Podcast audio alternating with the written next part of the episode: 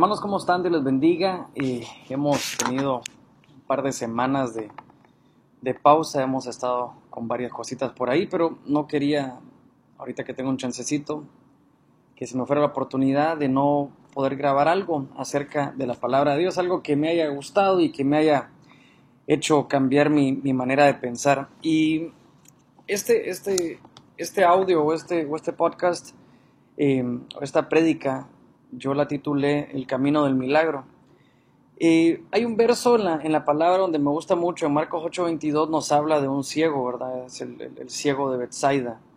Y es uno de los versos o de las historias más, más complicadas de, de explicar para mí porque se ve cómo eh, se, se, llega, se llega al ciego, se saca fuera de la aldea, eh, el Señor escupe en sus ojos, una, una locura, ¿verdad? Para cualquiera para cualquiera de estos tiempos, ¿verdad? No se entienden esas cosas.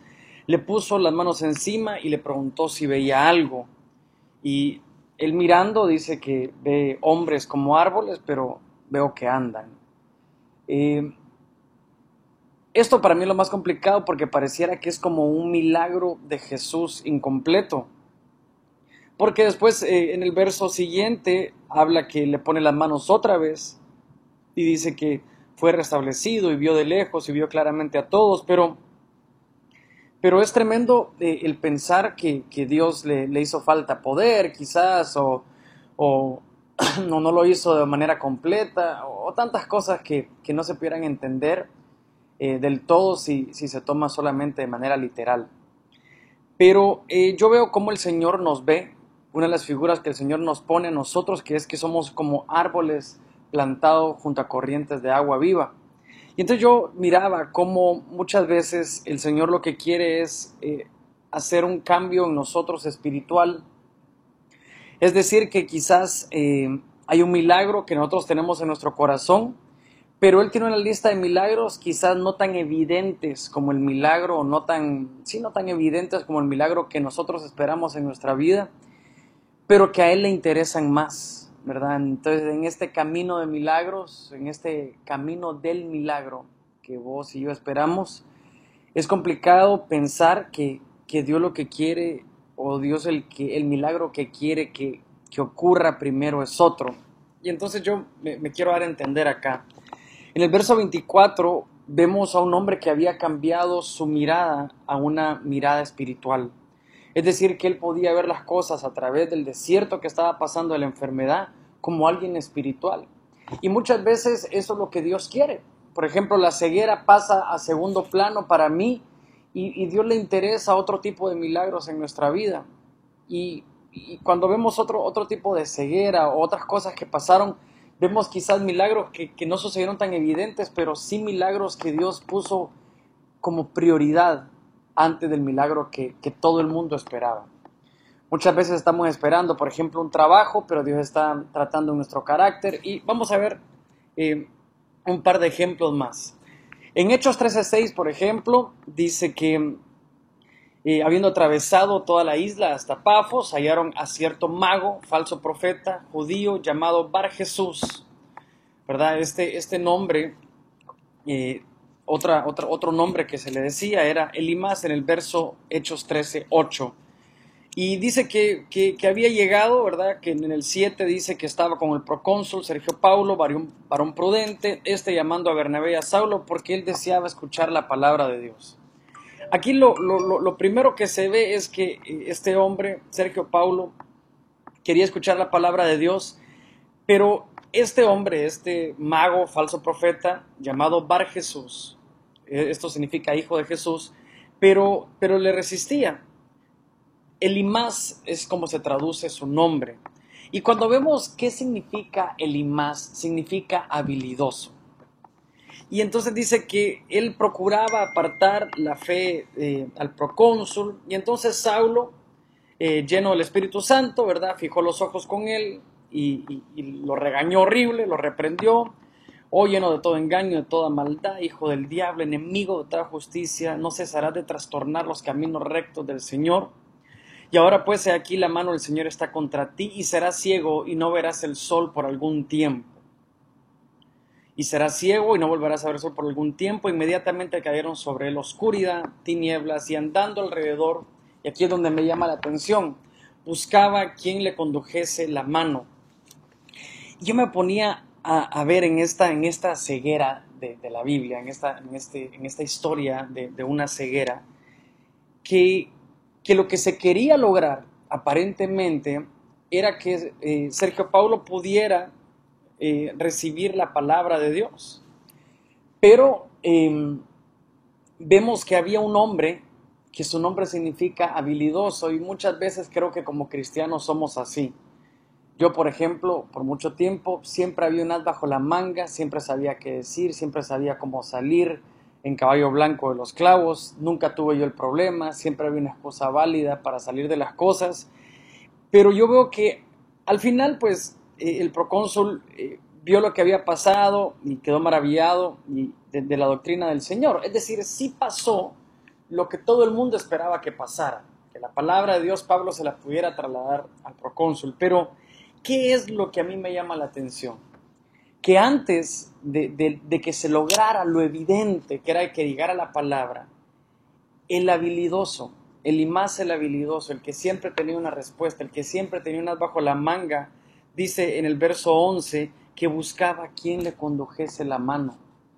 Eh, muchas veces estamos en busca de una casa, de un trabajo nuevo, de un milagro, pero nosotros somos habilidosos en lo espiritual, habilidosos en, las cosas que hemos hecho hasta el momento. Yo me considero alguien que, quizás muchas veces soy mucha excusa y, siempre pongo alguna excusa cuando cuando soy mediocre en ciertas cosas o no logro las cosas que me propuse.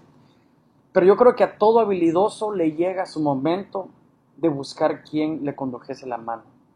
A todo habilidoso nos llega nuestro momento de decir, necesito ayuda, necesito que me ayuden.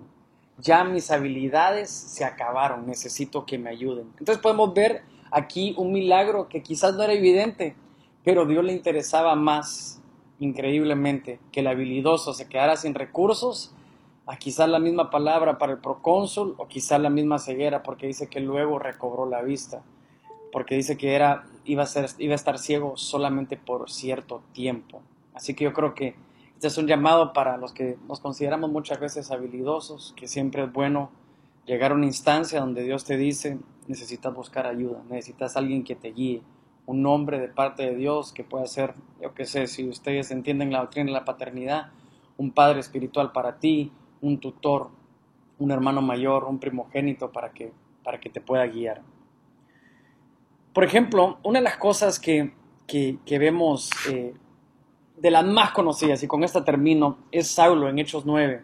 En Hechos 9.1 dice que Saulo respirando una amenaza, sin muerte en contra de los discípulos del Señor, es decir, seguía estaba en su etapa de, perseguidor de la iglesia, vino el sumo sacerdote y le pidió cartas para la sinagoga de Damasco, a fin que si hallase algún hombre o mujer en el camino, la tuviera a traer presos a Jerusalén. Es decir, que seguía eh, enfatizado en ser enemigo de la iglesia. Hay muchos cristianos que realmente son enemigos de la iglesia.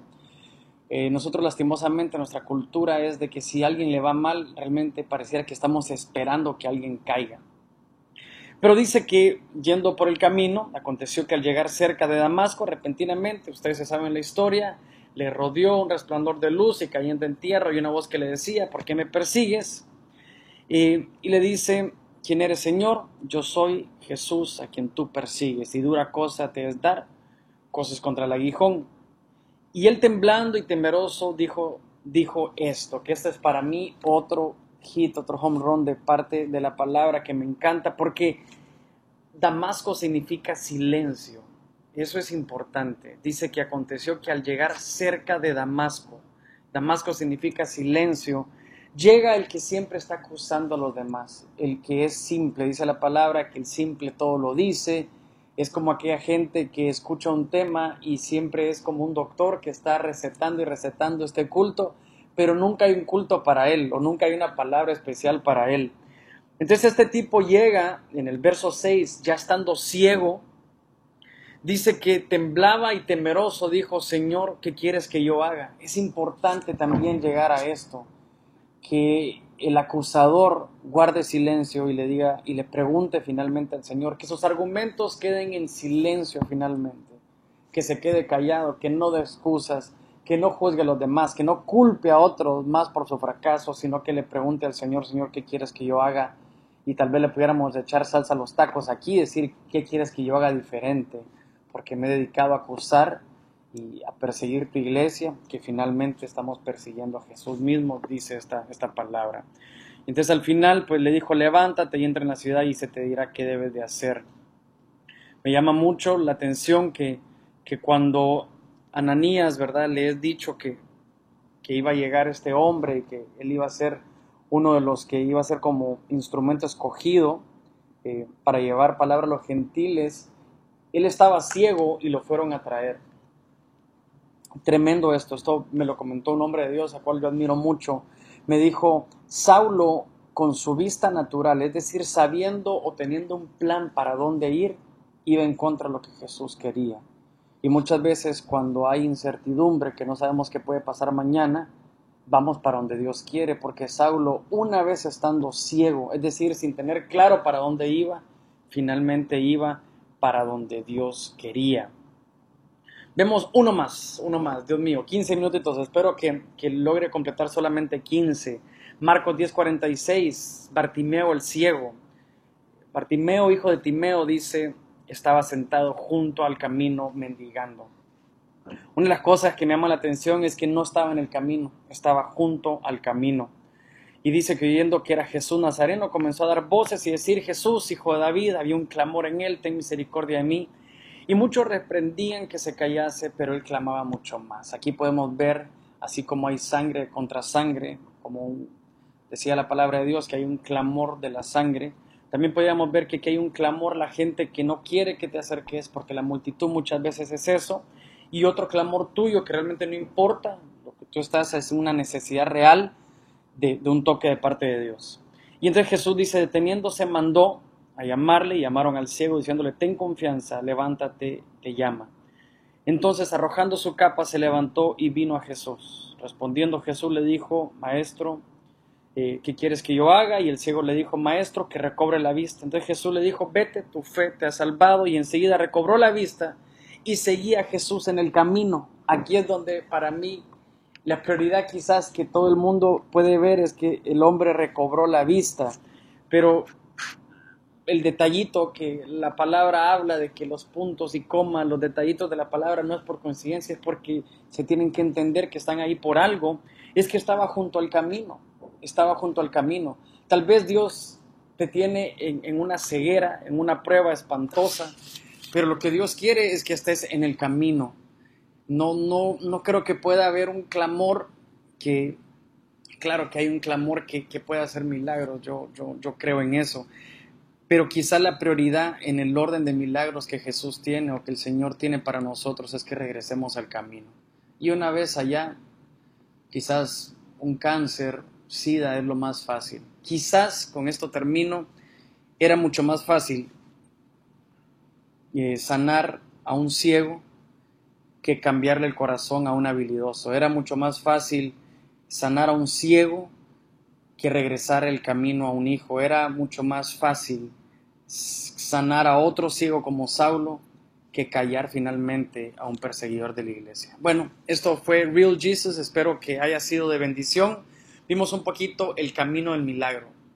¿Cuál será la prioridad de Dios para el milagro que, tiene para nuestra vida? ¿Será que hay un milagro más importante a su mirada, a su parecer? Bueno, esperamos que esto haya sido de bendición. Dios les bendiga. Un abrazo.